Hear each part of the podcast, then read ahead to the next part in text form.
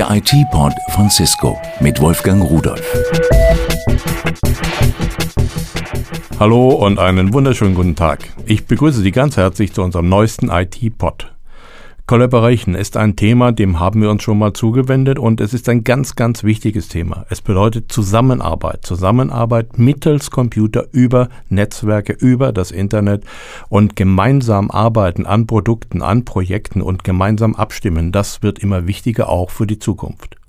Der Collaboration Summit, der von Cisco veranstaltet wurde vor kurzem, hat gezeigt, dass das Interesse sehr, sehr groß ist. Doch was gehört eigentlich zu einer solchen Zusammenarbeit im Internet? Hören wir, was Michael Ganzer, Geschäftsführer und Vicepräsident von Cisco Systems, dazu sagt. Wir wissen heute, dass über 60 Prozent jeglicher Kommunikation nonverbal ist. 70 Prozent dessen, was sie hören und sehen, nehmen Menschen mit. Und diese junge Generation ist heute eine Videogeneration, die ihre Kunden werden und die vor allen Dingen auch in ihre Unternehmen reinkommen.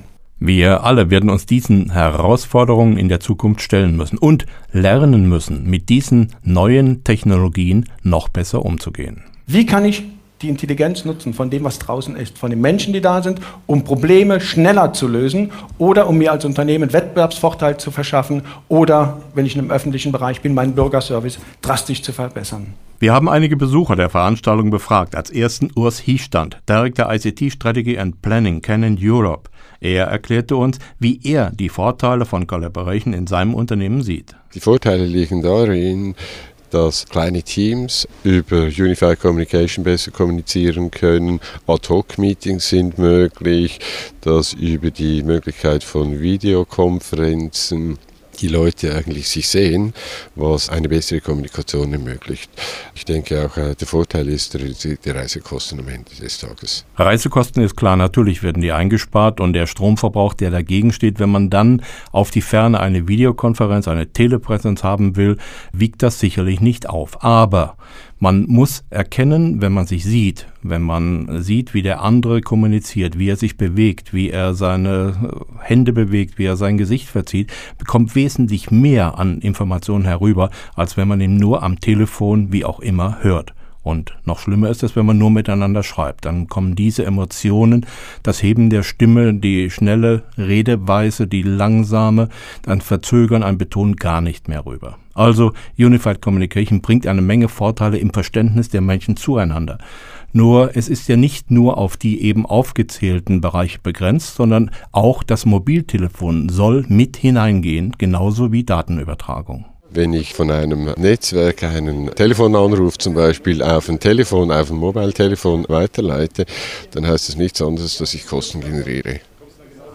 Und da ist die Entscheidung, die das Business treffen muss, Kosten gegenüber Erreichbarkeit. Wir haben die Basissysteme aufgestellt.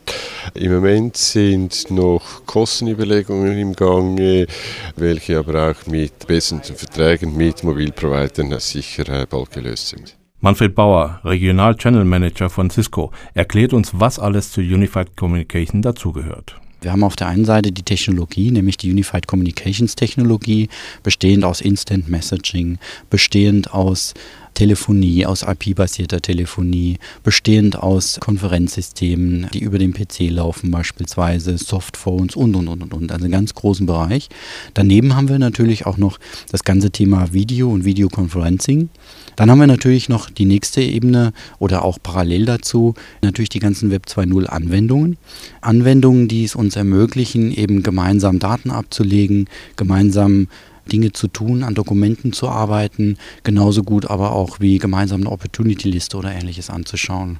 Und last not least eigentlich dann wirklich die Applikationen, die Web-Applikationen, die wir dann aufrufen aus diesen Systemen heraus. Das kann zum Beispiel ein Vertriebssteuerungssystem sein, das kann ein Produktionssystem sein, da kann alles dahinter sein. Das sind so die vier Bereiche, die ich eigentlich sehen würde unter dem Begriff Collaboration. Es ist natürlich die Frage, wenn man dieses ganze Bündel an Möglichkeiten hört und Fähigkeiten, die man erhält, wenn man Unified Communication einsetzt, muss man denn das alles sofort und direkt machen? Urs Hiestand, Canon Europe. Sicherlich muss man nicht alles machen, was man machen kann, weil sonst implementiert man Technologielösungen und ich denke, die Implementation sollte eigentlich von Business Requirements getrieben sein. Und da hat jedes Unternehmen seine eigenen Anforderungen. Wenn man das so hört, könnte man denken, die Cisco-Mitarbeiter wären in eine Maschine eingebunden. Doch wie ist es wirklich? Hören wir nochmal Herrn Bauer. Das Cisco-Gebäude ist ganz, ganz wichtig, weil dort trifft man sich und dort passiert genau der andere Teil der Kultur. Nur die Gebäude ändern sich. Also früher hatten wir für jeden Mitarbeiter quasi einen Schreibtisch dort. Das ist heute nicht mehr so. Wir haben im Prinzip flexible Arbeitsplätze, dort bucht man ein und dort kommen relativ schnell Teams zusammen, die zum Beispiel an einer Ausschreibung arbeiten, an einem Projekt arbeiten. Die gruppieren sich relativ schnell um so eine Tischgruppe und arbeiten dann eben mal einen ganzen Tag im Team zusammen. Mit schneller Kommunikation, Auge in Auge, treffen sich im Meetingraum etc. etc. Andererseits sind unsere Office aber auch immer mehr mit Freizeitgeräten ausgestattet. Wir haben auch ein Billard, wir haben Tischfußball dort, wir haben eine super gute Cafeteria, wo man gemeinsam Kaffee trinken kann. Und auch dieser Aspekt hat an Bedeutung gewonnen. Das hört sich hier alles super gut an. Da möchte man sofort anfangen zu arbeiten in einem solchen Unternehmen. Nur damit ändert sich natürlich vollständig die Arbeitskultur, die wir seit Jahrzehnten, vielleicht seit Jahrhunderten gewöhnt sind, die sich langsam immer weiter entwickelt hat.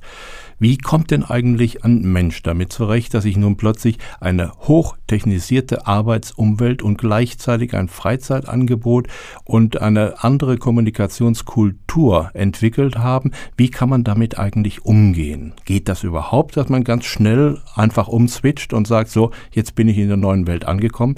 Hören wir dazu Herrn Dr. Wilhelm Bauer, Institutsdirektor Fraunhofer Institut für Arbeitswirtschaft und Organisation IAO in Stuttgart. Ja, es ist natürlich so, wir sind in langen Traditionen verhaftet. Wenn Sie schauen, wie lang sich so eine Bürokultur entwickelt hat, dann ist das nichts, was man von jetzt auf nachher verändert hat. Kultur muss entstehen. Die kann man nicht per Knopfdruck oder Fingerschnippen herbeireden.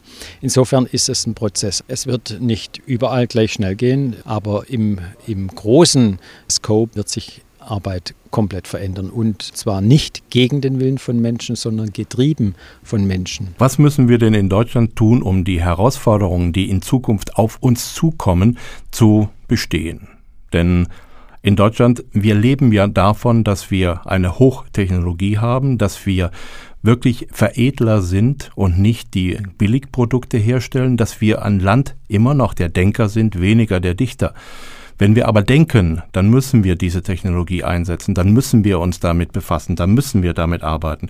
Aber hören wir doch nochmal Herrn Dr. Bauer, was er meint, wie es weitergehen kann. Vor kurzem mal den Ausspruch gehört, wenn wir nicht in Zukunft die Golfplätze für die chinesischen Urlauber in Deutschland nur noch mähen möchten, sondern weiter am internationalen Business dabei bleiben wollen, wenn wir wirklich Leading Edge Technology und Innovation sein wollen, dann müssen wir uns beschleunigen, wir müssen anders arbeiten, wir müssen die Prozesse verschlanken, wir müssen noch innovativer, noch schneller neue Ideen und Produkte generieren. Und das funktioniert nur in der Wertschöpfungszusammenarbeit von Menschen. Das kann nicht das Individuum immer mehr läuft zwischen den Disziplinen, in der Vernetzung von Kompetenzen, in der Zusammenarbeit von Menschen. Und wie anders als dass wir das mit Technologie unterstützen, kann das gehen. Es geht nicht, dass wir nur noch tagtäglich in Tausende von Meetings rennen. Da sind heute schon viele überfordert und oftmals kommt auch nicht genug dabei raus. So, und das war's für heute. Ich denke, Sie haben wieder eine ganze Menge mitbekommen. Vor allen Dingen die Stimmung und die Meinungen der Gesprächspartner, die lassen doch so ein klein wenig die Bandbreite erkennen von dem, was auf uns zukommt und was für uns wichtig ist. Ich danke Ihnen, dass Sie wieder dabei waren und wünsche Ihnen einen angenehmen und stressfreien Tag. Und tschüss. Das war der IT-Pod von Cisco mit Wolfgang Rudolf.